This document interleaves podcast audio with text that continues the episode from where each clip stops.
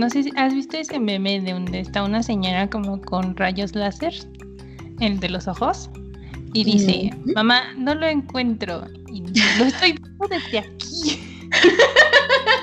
sí, sí lo he visto. Me da muchísima risa porque pues ya ves que dicen que las mamás siempre encuentran todo, ¿no?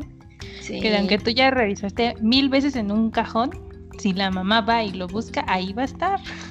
Lo que nunca entiendo es cómo, cómo es que se logra ese superpoder. Porque la verdad, seamos honestos, es un superpoder. No lo sé. Quizás cuando das a luz, tu cuerpo dice, ah, mira, es momento de tener estos superpoderes. Sí, porque la verdad creo que me pasa así, creo que en general a todos nos pasa así que no sabemos ni cómo hacer ciertas cosas y, la mamá sabe, o sea, las mamás saben. Sí, y, o encuentran cosas, saben cosas que ni siquiera se te pasan por la cabeza. Y yo me acuerdo que yo admiraba a mi mamá porque un día de hacer qué hacer, era como yo sola tardándome todo el día y luego cuando ibas a la escuela y llegabas ya estaba todo hecho, hasta la comida. Y decías, ¿cómo rayos le hace? la verdad es que creo que el convertirte en mamá también te forma como el carácter y, y, fuera de eso como que igual pues son este, expertas en el manejo de los tiempos porque ustedes no están para saberlo, pero la verdad lo voy a presumir. Mi mamá puede hacer el quehacer, puede hacer la comida en media hora. O sea, todo en media hora. Y pues la verdad es que sí es, es máster, porque de hecho mi papá luego molestándola como que siempre es de tu mamá hace el desayuno en 10 minutos. Y yo pienso, yo hago el desayuno para mí y me tardo media hora o una hora cocinando, porque pues miedo también. Pero sí siento que, que el ser mamá sí te da como superpoderes, porque la mamá sabe qué tomarte cuando, qué, qué te debes de tomar cuando te sientes mal. O qué remedio te puede funcionar, ¿no? O sea, si no es como de medicinas, ¿qué remedio te puede ayudar? O la ropa. No sé si has visto esos memes de, de compré X cosa, pero la neta no sé cómo lavarla y no la quiero echar a perder porque pues la acabo de comprar. Las mamás saben cómo lavar eso o saben cómo quitar una mancha de X cosa. O sea, saben. Creo que mi mamá es una bromista, no sé. hace, un tiempo compré un vestido por Shane. Que la verdad el vestido me encantó. Yo era fan. Todavía lo tengo, todavía soy fan. Pero digamos que, pues después de, una, de la primera lavada, mi mamá me dijo: Tú planchalo porque tú sabes qué onda con el vestido. Y ahí me ves, ¿no? Empezando a planchar y lo quemé. ¿En serio? Y entonces mi mamá se empezó a reír y me dice, yo sabía que ese vestido se iba a quemar, por eso te dije que tú lo plancharas. para que tú lo arruinaras y no yo. no, y es que da un buen de coraje, porque por ejemplo, también seamos sinceros, también en, en esas cosas, a mí me da coraje. Es como de, uy, si hubiera sabido antes. Lo hubiera hecho por atrás, que se quemara por atrás. Sí, y, está cañón que lo que te digo, o sea, de que parece, sí, como dices tú al principio, de parece que dan a luz y de repente le llega una carga de superpoderes tipo la Capitana Marvel que no saben ni de dónde llegaron ni de dónde salieron. Creo que los tengo una teoría. Creo que cuando das a luz tus genes se modifican y te dan superpoderes. Yo, yo también lo creo, la verdad lo creo. Sonará broma, pero de verdad lo creo. Yo sí creo que que por ahí va. Porque, porque siento, no sé cómo sea en tu caso, pero por ejemplo, en mi familia, no sé, mi hermanito y yo, ya debo de decir mi hermanito. Mi hermanito tiene 15 años, oigan, entonces ya no debo de decir eso. pero mi hermano y yo nos enfermamos y pues a veces es de que ni siquiera podemos salir de la cama. Y, y mi mamá, te lo juro, le da gripa y le da gripa dos días. Entonces es como, ¿what? Parece que, o sea, te lo juro, sus defensas están muy cañonas. Y, y no, o sea, y de verdad que nada la para, o sea, nada, nada la tira. A ti te da gripa por tres semanas y a tu mamá dos días. Sí, te lo juro. Y es de que, mamá, ya le tomaste la medicina y mi mamá de que si me tomo algo me va a durar más tiempo. Entonces no toma nada de medicina y a los dos días ya la ves como si nada. Qué buen sistema inmune. Sí, caray. Y sabes también que me sorprende mucho, igual, este, mi mamá también tiende como a ser súper creativa. Entonces, cuando yo iba a la primaria o secundaria o así, cuando te ponían a hacer maquetas, yo de que, no sé, voy a poner un ejemplo, de que maqueta de una selva, ¿no? Y tú de que, ¿cómo haces una maqueta de una selva? Y entonces mi mamá era de que, mira, podemos hacer esto y esto y así. Y entonces corte a la maqueta quedaba impresionante. Y tú de que, ¿cómo le hizo? Y yo pienso, el día que yo tenga hijos que me pidan hacer, ayudarles con una maqueta, va a ser como de, estoy nula para eso. O sea, neta no, de que YouTube, ¿cómo hacer una maqueta? Porque te lo juro, estoy nula para esas cosas. Pero en este momento, deja que tus genes se modifiquen y ¡pum! una imaginación increíble. Pues ya cuando llega, llegue el momento de que tenga hijos, amigos, les voy a decir si es verdad o no, porque siento que las mamás también hasta en eso son muy creativas. Sí, la verdad sí. Bueno, aunque en mi caso creo que mi mamá no me ayudaba mucho con la tarea. Ah, ¿no? Eres la contraparte. Sí. Mm, mi mamá sí tiene como mucha ¿Cómo se dice? ¿Cómo se llama? Mucha creatividad, paciencia. Creatividad, creatividad. Pero no tiene paciencia. ¿En serio? Mi mamá es la más paciente del mundo. mi mamá no. Creo que puede ser por eso, porque yo tengo cero creatividad.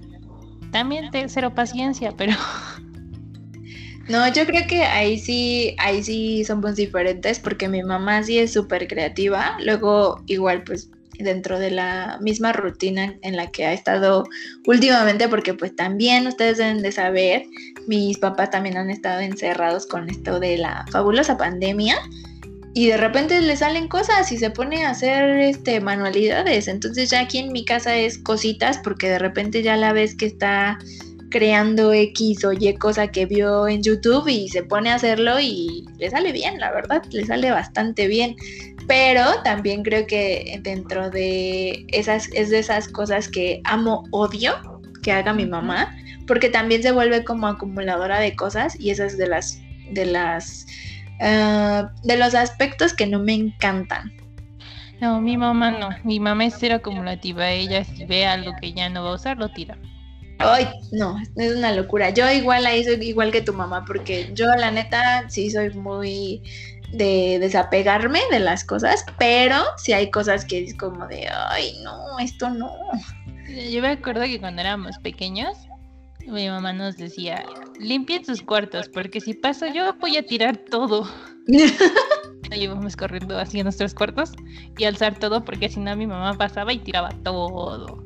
O sea, era real, su amenaza era real. no se venía con cuentos. No, no, la verdad no. ¿Cómo le escribirías a tu mamá?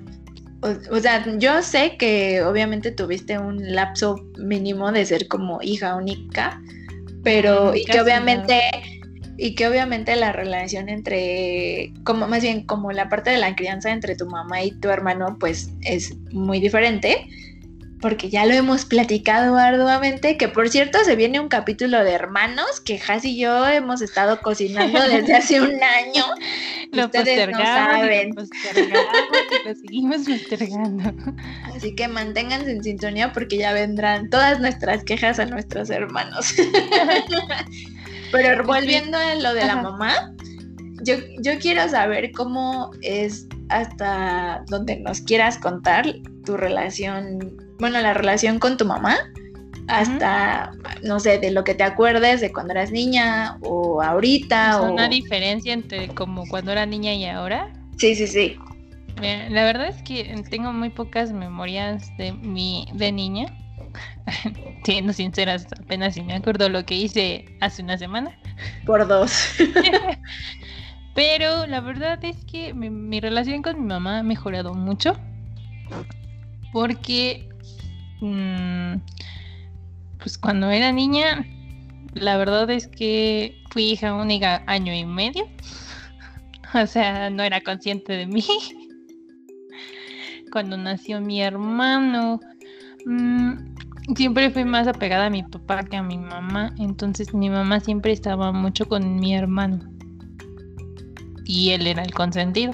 Entonces mi relación con mi mamá chocaba mucho por eso. Ok.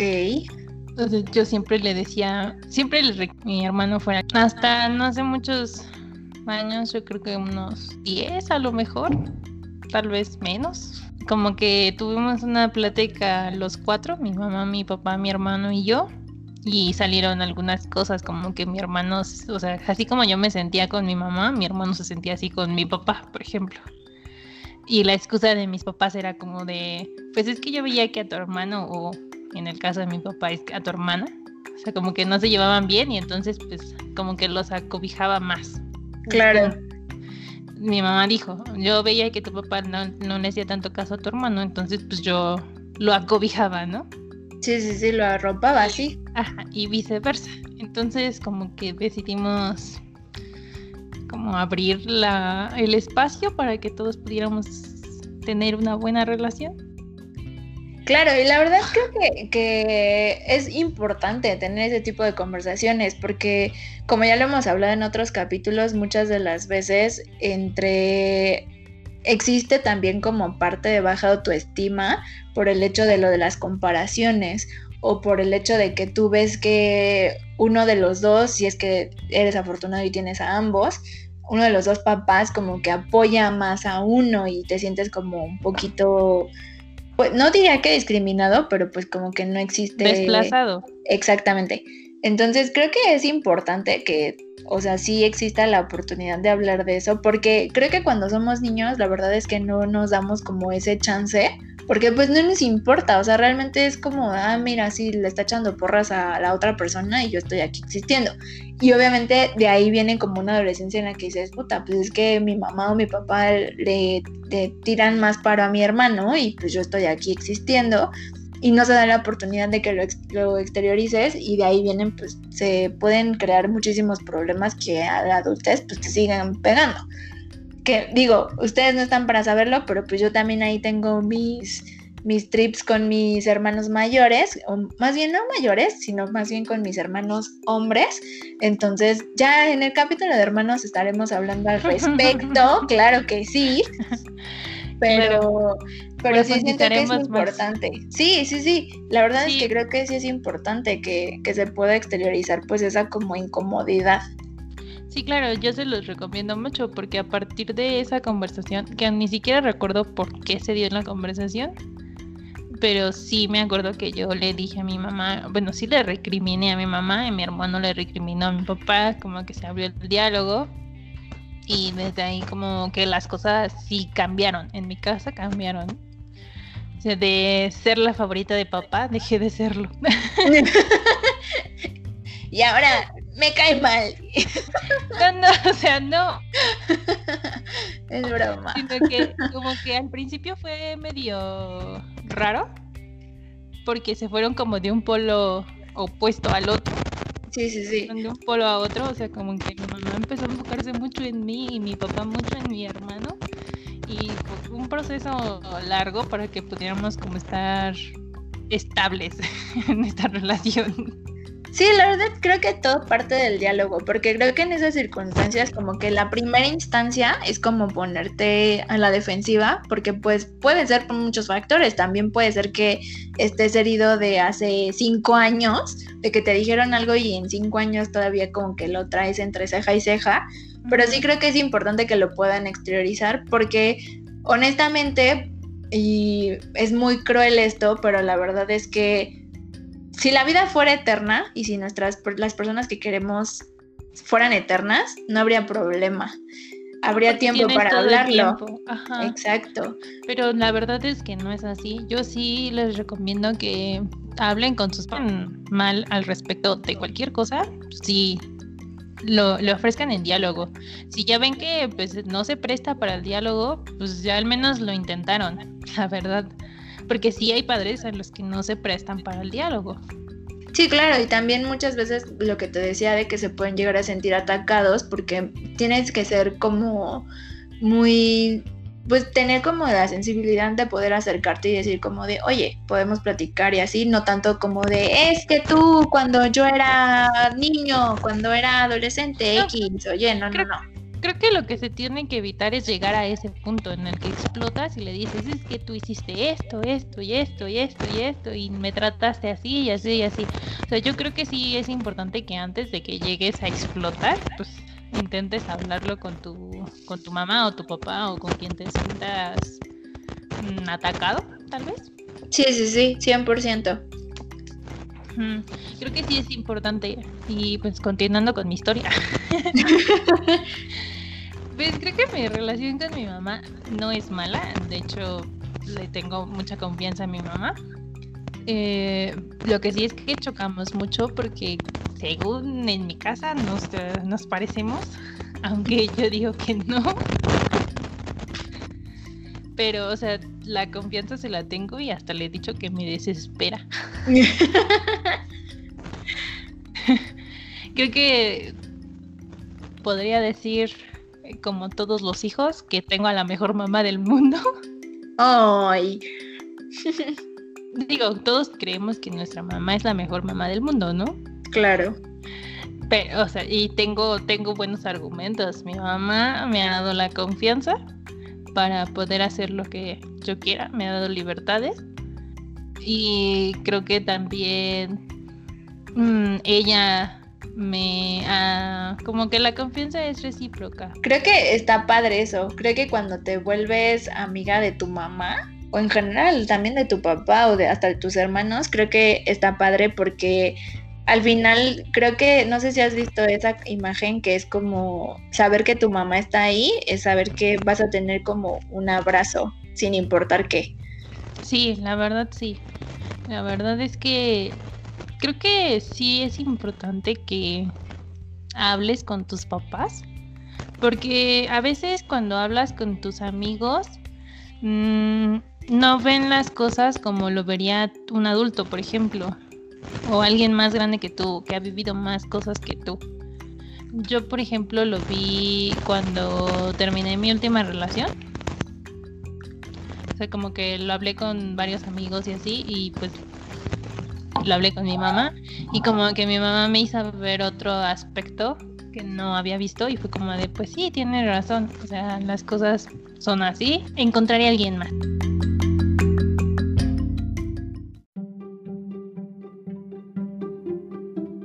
Bueno, ¿tú cómo te llevas con tu mamá, Ale? Yo creo que tengo, como tú lo dijiste, yo también pienso que tengo la mejor mamá del mundo. La verdad es que, pues mi mamá y yo hemos sido mejores amigas, pues por 30 años, que es el tiempo que llevo yo afuera de el útero. Y diría que, y diría que desde antes, porque mi mamá, pues obviamente fue a trabajar estando embarazada y luego bromeamos porque, pues ustedes saben que yo soy súper parlanchina y mi mamá era eh, secretaria, trabajaba en recepción justamente y pues le tocaba contestar todas las llamadas y yo siempre le digo que yo en el útero era como de la empresa donde trabajaba y decía como, Proquiva, buenas tardes.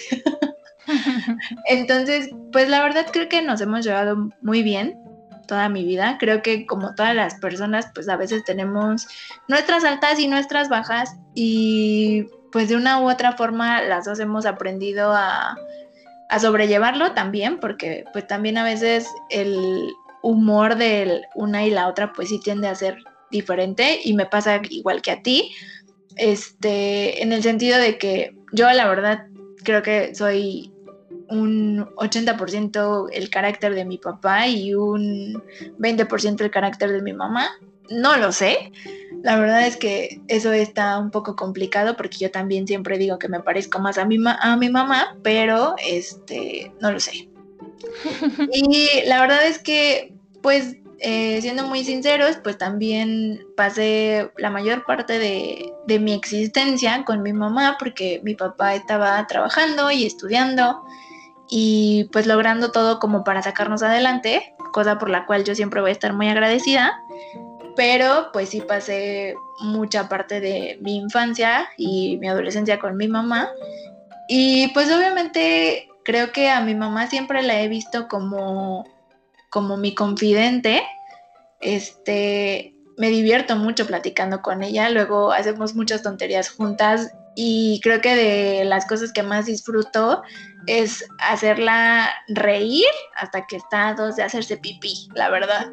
Entonces, este, pues nos llevamos muy bien, tenemos una, una relación muy linda, muy, eh, pues no sé, muy increíble y que también creo que mi mamá es, es, es, gran parte de las razones también por las que a mí me gustaría ser mamá y por las que quiero tener una niña en lugar de niños, porque pues al final, eh, pues en un futuro me gustaría tener el tipo de relación que tengo con mi hija o con mi hijo, tal como pues la tengo con mi mamá.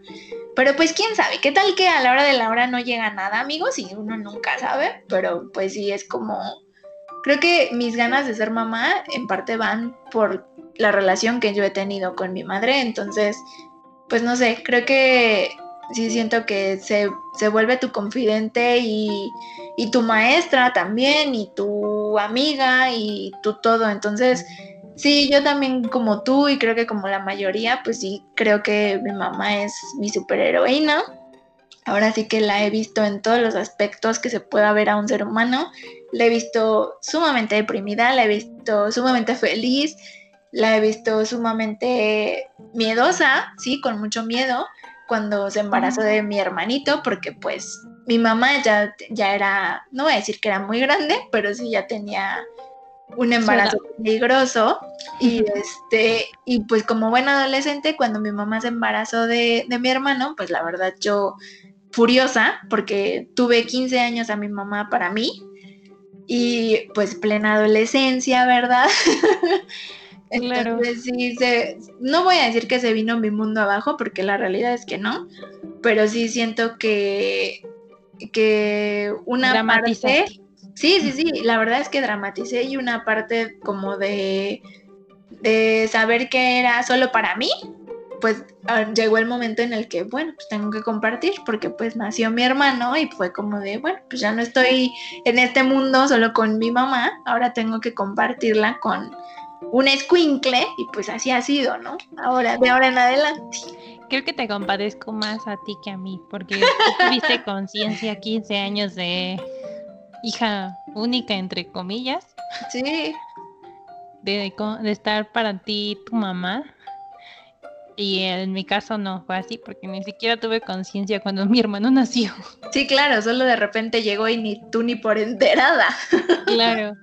Digo, la verdad es que creo que sí, no, bueno, no quiero generalizar, pero creo que sí que la mayoría piensa que su mamá es la mejor mamá que puede existir en el mundo. Digo, hay quienes no se llevan bien con sus madres, ¿no? Claro. creo que también hay muchos tipos de mamás. Digo, en mi caso creo que mi mamá es una mamá muy liberal, demasiado. o sea, ya les conté en el pasado o en el antepasado, no sé, que me habló de condones a los cinco años. creo que, creo que sí, como, como lo dices, creo que existen diferentes tipos de mamá. Igual, vuelvo a lo mismo. O sea, todos, o yo quisiera pensar que la mayoría estamos en el en el sitio en el que pensamos que nuestra mamá es heroína y la admiramos y demás. Y pues yo tuve una mamá que era relativamente joven, mi mamá tenía 24 años cuando yo nací. y, y, pues también, este, pues obviamente mamá primeriza, este, pues yo diría que tengo una mamá muy fuerte porque pues, esto ya te lo he comentado a ti, pero pues mi mamá se salió de casa de mis abuelitos, este, pues básicamente que a la aventura de formar una familia y de obviamente de seguir trabajando y demás. Y, yo creo que siempre he admirado eso de mi mamá y creo que son cosas que también muchas personas no logran entender. Ya en, en, el, en la temporada pasada platicábamos justo de las familias tóxicas Y pues mi mamá forma parte de una familia bastante, bastante tóxica. Y creo que de una manera u otra, como que ambas, porque pues lo repito, yo pasé mucho tiempo con ella, entonces pues formé parte muy, muy, muchísimo tiempo de esa familia, este, que pues al final también te hacía daño. Y creo que la manera en la que ella ha modificado la, la historia para ella misma, creo que ha sido impresionante porque es muy difícil que una persona diga, eh, justamente cuando estás en una relación tóxica, como ya basta. aquí. Exacto. Entonces creo que por eso yo digo que mi mamá sí es como muy fuerte en ese sentido. Pero pues como todo, ¿no? También hay momentos en los que dices, ay mamá, te vas a asesinar. Pero no, obviamente no lo haces, ¿no? Pero sí es como de, ay, no puede ser. Por eso me desespero. Pero no sé, bueno, yo en, mi caso podría decir que mm, mi mamá me tuvo a los 27, o sea, no era tan joven. Digo, creo que es una muy buena edad para tener hijos, 27, entre 27 y 33, me parece una muy buena edad para tener hijos. Yo no tendría hijos en dos años, entonces la admiro. Sí, claro. La verdad. Mi mamá vivió, bueno, mi mamá es de pueblo y ella saliendo de la prepa pues se vino a vivir a la Ciudad de México con sus hermanos sin sus papás y entonces ella trabajó y estudió y eso es una gran admiración la verdad porque es muy difícil hacer ambas cosas. Claro, salir adelante en ese sentido es muy difícil y aún hoy en día también sigue siendo muy complicado. Sí, la verdad todavía es muy complicado. Digo que ahorita hay más facilidades, ¿no? Que antes. Claro. Aunque sí es más peligroso irte de una ciudad a otra tú sola que antes. Sí, sí, sí. eso sí, eso sí es cierto. Pero pues no sé, creo que las experiencias que han tenido nuestras madres pues, nos como que nos nos las dicen, nos las platican y nos ayudan a ver el mundo como de diferente manera, ¿no? Claro. Digo, en, en el caso de mi mamá, mi mamá no tiene una relación tóxica con su familia. yo, podría decir, ajá, yo podría decir que al contrario. Este, pero creo que eso ya es alejado de, del tema. Eh, no sé, creo que el momento que más triste que, he vivido sí ha sido cuando vi a mi mamá muy triste y deprimida. Creo que eso es algo que se te queda marcado o muy presente, ¿no?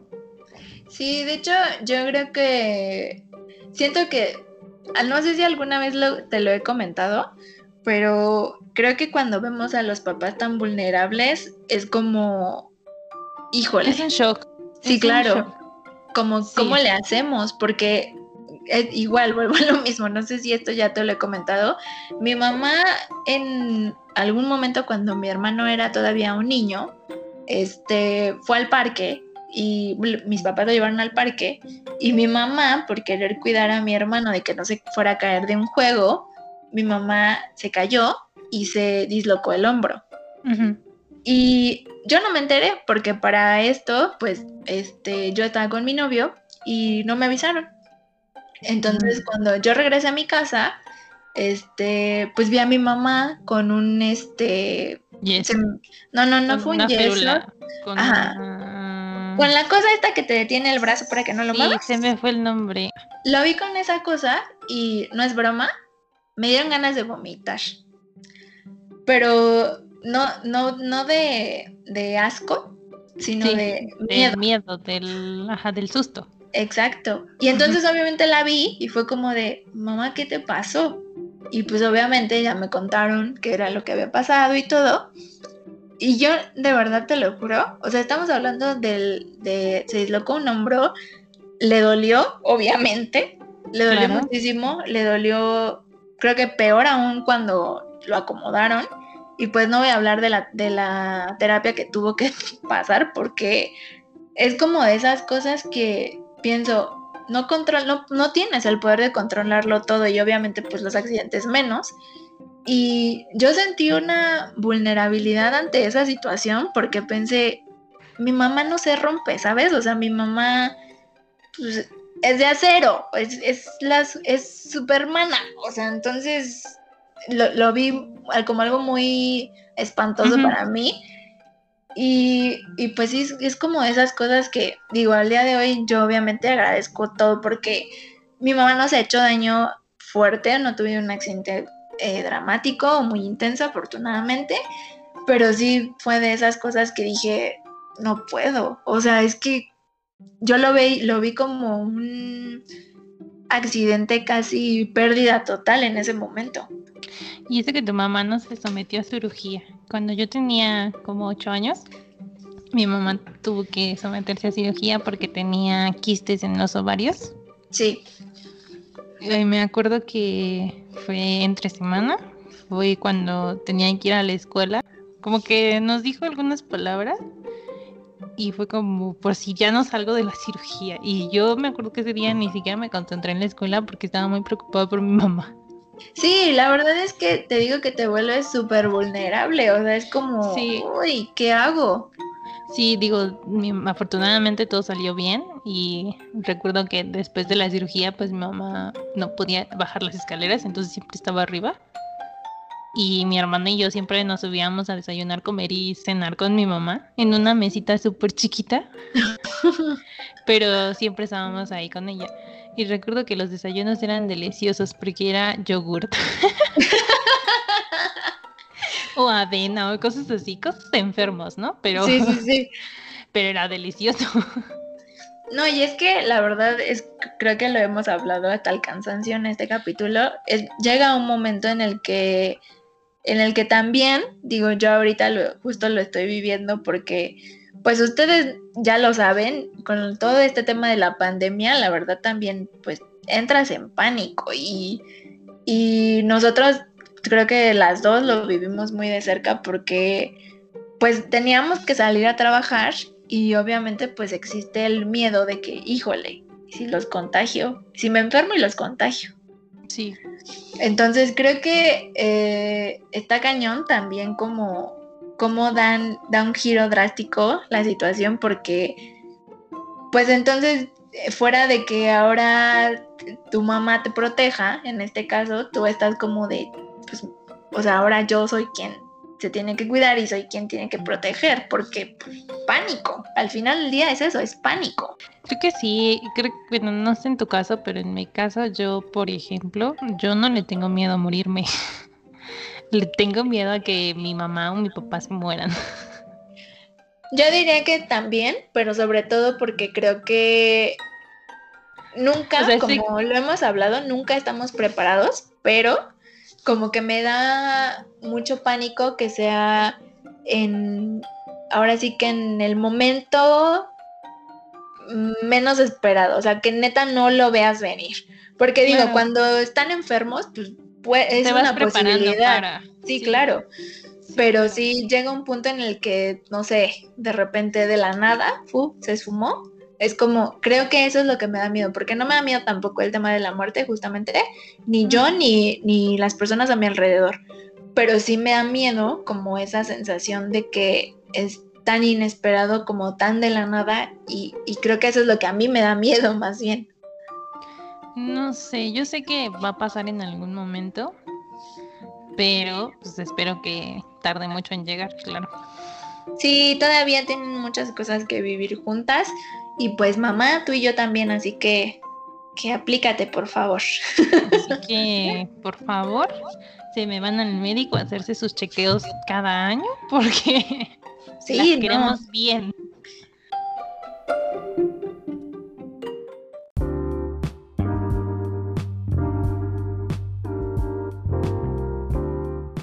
¿Estamos de acuerdo que las dos somos fans de Rugrats?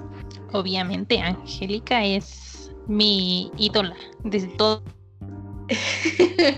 y estamos de acuerdo que en esa caricatura muestran tres tipos de mamás. No es cierto, cuatro tipos de mamás. ¿Cuatro? Cinco. Cinco tipos de mamás que son superheroínas. Este súper fuertes, súper independientes, mamás luchonas. Definitivamente. Creo que yo podría decir que todas las mamás en esa serie son bastante fuertes. No sé, como que eso está chido. Porque, por ejemplo, ah, todos, creo que quiero decir, espero que todos hayamos visto esa imagen donde sale Carlota, que es la mamá de Angélica, que está corriendo. Siempre fue una mamá que pues es medio ausente, ¿no? Porque pues casi siempre estaba trabajando en el teléfono y así. Claro. Pero creo que siempre vio por Angélica. Y en esa imagen dice que en un mundo de machos tiene que sudar, respirar y no sé qué amor propio. O sea, no me acuerdo bien la frase, pero yo dije, vaya, o sea, esa, esa madre sabe qué onda con su hija. Sí, claro, y también sabe en qué mundo está Angélica. Claro, o sea, está tiene muy presente que vive en un mundo machista y que su hija tiene que aprender a que ella es fuerte, valiente y tiene, una, tiene que tener una autoestima grande para que pueda contra todo.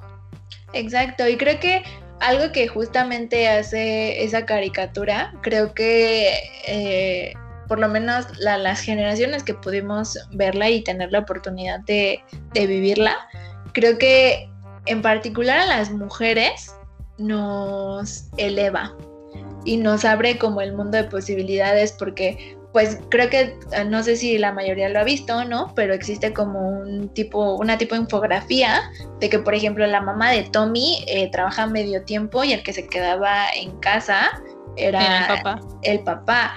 O que, por ejemplo, la mamá de Philly Lily, pues también era como muy fuerte y ella arreglaba las cosas y su esposo también se quedaba en casa. Ajá, ella hacía como el rol de masculino que tienen como que todas las caricaturas, que realmente no es un rol masculino, ese rol lo puede hacer cualquiera, pero ella lo tenía en esa serie y esa serie estaba como muy avanzada para la época, ¿no? y bueno, igual creo que hablando como de Carlota justamente, también hay una hay un capítulo que es muy triste también cuando Carlota piensa que está embarazada o creo que sí estuvo embarazada y a la hora de la hora pues no, ese embarazo no termina. No, no continúa, sí. Exacto. Creo que todas las mamás son muy luchonas ahí. Sí, la verdad creo que igual, por ejemplo, la mamá de Susi, pues también este doctora, Ándale, este que de como hobby le gustaba pilotear aviones, entonces eso es como de esas cosas que que también inspiran, ¿no? Inspiran como a como a los hijos, porque pues igual, por ejemplo, en ellos en, cuestión de ser una minoría, porque eran de una raza diferente, pues también tienen la capacidad de sobresalir sin importar qué, o sea, sin importar el color de piel o la edad que tengan o lo que sea. Sí, y creo que también como en los niños, por ejemplo, no había distinción de género. Todos los niños eran igual, o sea, todos como que jugaban igual y así. O sea, sí había como capítulos en donde, no sé, por ejemplo, Angélica siempre trajo a su muñequita esta Cintia. Y creo que hay un capítulo en donde Lily quiere jugar con Angélica porque pues son niñas y así. Y al final es como de, no, o sea, yo puedo jugar lo que yo quiera. O igual cuando ellos se visten, usan vestido porque es cómodo. los otros niños cuando le levantan la falda a Carlitos, creo, y se dan cuenta que es niño. La verdad es que creo que esa caricatura 100% la recomiendo. Si no la han visto, tienen que verla porque es buenísima. O sea, y, creo que Has y yo, este, pues nos gusta también como por la parte de, lo que comentaba, de que también empodera a las mujeres, eso creo que está bastante cool. Y también le abre un panorama diferente a los hombres, o sea, no nada más este, niñas, sino que también les abre un mundo de posibilidades a los hombres. Claro, que no tienes que ser el, el machito que tiene que reparar todo, sino que tú también puedes cocinar. O quedarte en casa para cuidar a tus hijos. Claro, o sea, no es un rol que tiene que tener un género en específico. Claro. Y bueno, ¿usted qué diría, qué le diría Has a su mamá? Ah, está muy chido. ¿A mi mamá? ¿En, ¿De qué aspecto? en general, o sea, no sé, si te dijeran, no sé, dile algo a tu mamá para que ella... ¿Para que eh, llore? No, no para que llore. luego, luego bien cruel. sino más bien como para, para que ella entienda la magnitud de, de cuánto la quieres. Uy, es que creo que hay cosas que no se pueden describir con palabras. Una de esas son los sentimientos. Claro. Pero yo podría darle las gracias a mi mamá por todo lo que me ha enseñado. Porque, no sé, creo que mm, me ha dado la oportunidad de aprender muchísimas cosas. Me, y me ha dicho que, pues, que pues, es mi vida y que yo puedo hacer con ella lo que yo quiera y que va a estar ahí para apoyarme. Y eso, la verdad es que es, es una, una cosa muy grande porque me hace sentir acompañada y apoyada, claro que sí. No sé, creo que ella sabe cuánto la aprecio y la quiero y siempre voy a creer, voy a decir que mi mamá es la mejor mamá del mundo. es muy valiente, es muy fuerte, muy luchona y ya porque si no lloro. Siento que yo voy a hacer lo mismo, va a ser como de voy a decirlo y va a ser como de bueno ya porque voy a llorar. Por eso ya hasta aquí me quedo porque si no voy a empezar a a berrear. Pero bueno, ya saben, este, esta, este programa se llama Chillonas por Chingonas, así que si nos escuchan llorar, ya saben, ya saben qué show. Es que si empiezo a llorar no voy a poder hablar bien, entonces por eso. Sí, claro, y ya no le vamos a entender. Mejor tú, ¿tú qué le dirías a tu mamá? Mm, híjole, es que hay un mundo de cosas, como tú dices, que honestamente no se pueden describir, pero creo que pues mi mamá me gustaría pensar que entiende lo mucho que la amo, lo mucho que la admiro, igual que tú, lo mucho que le agradezco, porque pues ahora sí que como que me, me enseñó también un poco a salirme de mi zona de confort ante la vida. Y, y pues nada, también creo y pienso que es una mujer sumamente fuerte, que a veces ella no lo entiende o ella no lo visualiza. Es sumamente fuerte, es súper inteligente y, y que pues básicamente, como ya lo comenté hace un rato, una de las razones principales por las que a mí me gustaría tener un bebé, un hijo, es por ella, porque sería maravilloso poder como pues tener una relación, sino no igual, muy similar a la que ella y yo hemos tenido de una eterna complicidad. Porque pues es muy bonito eso, eso de sentir que, de sentir y saber, claro, que pues como lo dije antes, tenemos un cobijo y, y pues nada, creo que ella ya sabe lo mucho que la amo, lo repito, por si no le queda claro, mamá, por si no te ha quedado claro. este, pues sí, lo mucho que la admiro, lo mucho que, la amo, lo mucho que me hace reír. No tienes una idea de, lo chistosa que puede llegar a ser. También de lo mucho que me hace enojar cuando, cuando no me cuenta algunas cosas porque sabe que siempre voy a tener una opinión y muchas veces esa opinión no va a ser algo que ella quiera escuchar. Pero pues de igual manera ella ella debe de saber, mamá, tienes que entender que pues siempre voy a estar aquí y que agradezco profundamente todo lo que has hecho por mí, iniciando por haber decidido tenerme y traerme al mundo, porque creo que tu situación no era muy fácil y aún así decidiste aventurarte y pues nada, aquí estamos y ya porque si no ya, ya voy a llorar, ya te sentí como se me corta la voz. Así es a veces. Yo también dije ya porque si no voy a llorar.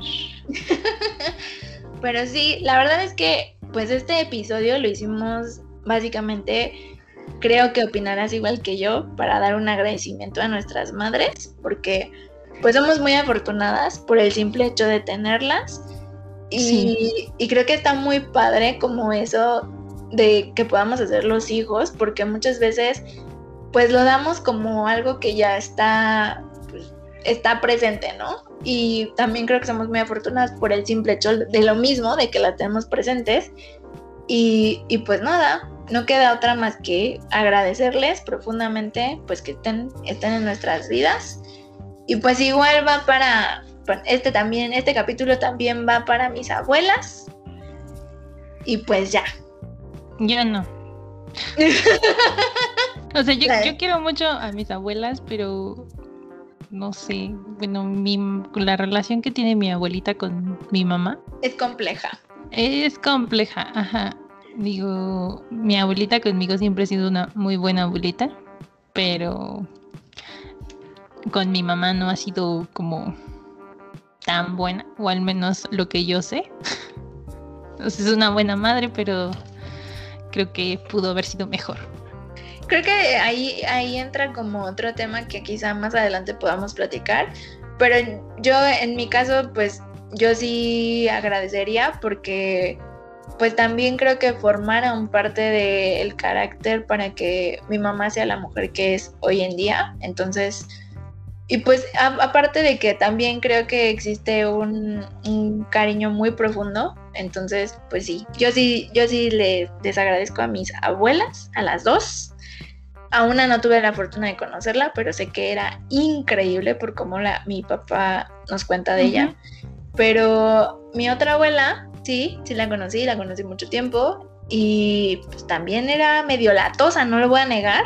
También era una relación compleja, pero pues también de esa relación también existió mucho cariño y mucho amor y, pues sí, abuela, te extraño mucho, pero ya pronto, bueno, espero que no tan pronto, pero nos volveremos a encontrar.